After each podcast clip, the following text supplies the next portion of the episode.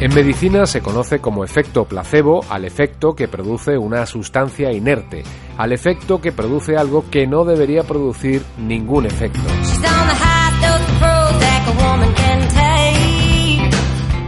Eso es al menos lo que le contaron al doctor Ted Kapchuk cuando ingresó en la Escuela de Medicina de Harvard, en la que imparte clases de salud global y de medicina social. Él mismo nos cuenta el concepto actual del efecto placebo, cómo ha evolucionado a lo largo de años de estudios y de experimentos.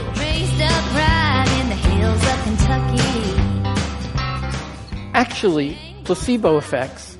and is a way of quantifying and measuring Actualmente el efecto placebo es una forma de cuantificar y de medir todo aquello que rodea las píldoras y los procedimientos, la corriente principal y la alternativa, los rituales, las palabras, los compromisos, las batas blancas, los diplomas en la pared, todo aquello especial que nos rodea cuando vamos a una consulta médica todo lo que envuelve a la puesta en escena y que tiene la capacidad de aliviar los síntomas y de cambiar el curso de la enfermedad incluso sin fármacos.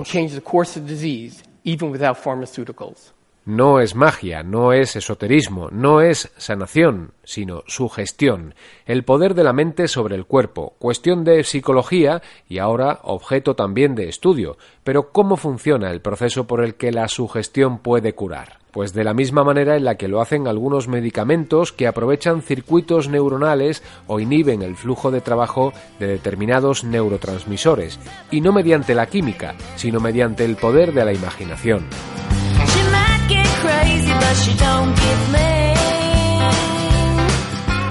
Si hablamos de falsos fármacos, uno de los datos más curiosos relacionado con las influencias culturales es el que asocia determinada capacidad a cada medicamento placebo en función de su vía de administración, de su forma o incluso de su color. Está demostrado que un placebo inyectado produce un mayor efecto que uno que se toma por vía oral. Está demostrado que una grajea, una píldora de color blanco, es menos efectiva que una de color azul o que lleve grabadas letras, números o símbolos. El efecto placebo de las cápsulas es mayor que el de las pastillas y mayor aún si cada mitad de la cápsula es de un color distinto.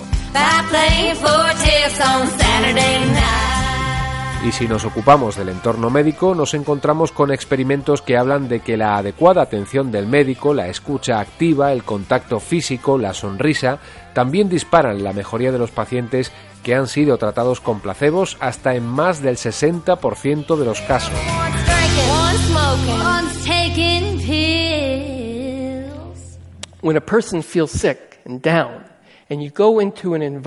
Cuando una persona se siente enferma y decaída y entra en un entorno que está diseñado para ayudarle a sentirse mejor, en el que todo el mundo quiere que se sienta bien para que encuentre el alivio y que además conocen todo tipo de tecnologías que la sociedad tiene para que se sienta mejor, los procesos cerebrales de sensaciones, conciencia y alivio de los síntomas entran en funcionamiento y normalmente de una manera muy positiva.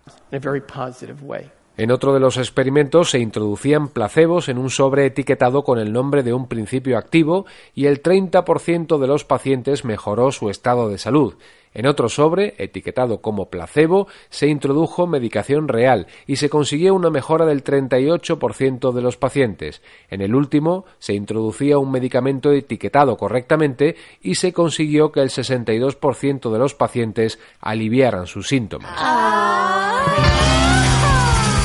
Con ello se demuestra que el efecto placebo no puede sustituir en ningún caso a las medicinas, pero sí incluso ayudar a la industria a elaborar cada vez mejores fármacos.